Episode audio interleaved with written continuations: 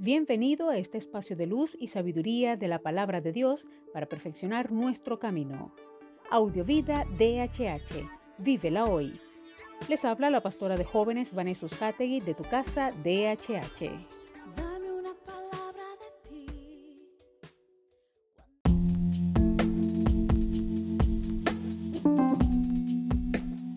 El mensaje de hoy se titula En lo íntimo.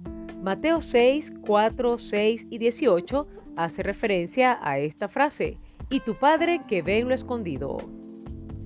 En estos pasajes Jesús habla de tres pilares del judaísmo, la oración, la limosna y el ayuno. El maestro no los cuestiona, lo que hace es poner en tela de juicio su práctica y al hacerlo contrasta la religiosidad y la espiritualidad. La primera es la práctica pública de la fe. La segunda es la práctica privada y sin menospreciar la otra, a los ojos del Señor esta es la que realmente cuenta.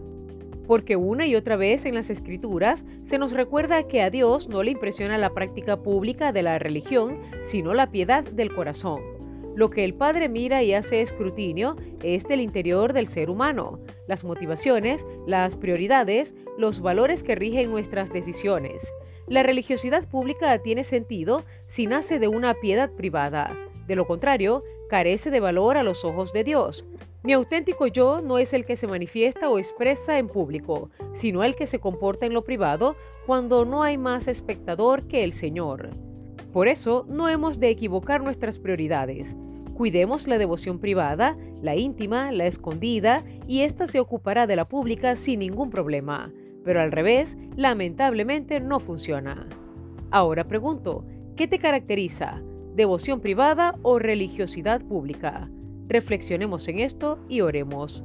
Amado Padre, gracias por tu palabra y por tu enseñanza, por instarnos, Señor, a través de tu palabra de amor, a buscar tu rostro, a centrarnos en lo que verdaderamente es importante. Sabemos, Padre, que nuestra comunión contigo es vital para que todo lo demás pueda funcionar.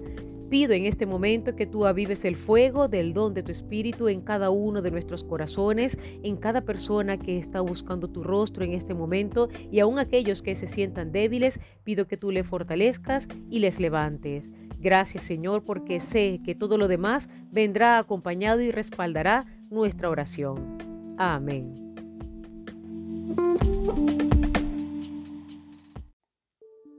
Comparte esta palabra y sea un canal de bendición en las manos de Dios para muchos. Recuerda, lo visible es momentáneo, lo que no se ve es eterno. Audiovida DHH. Vívela hoy.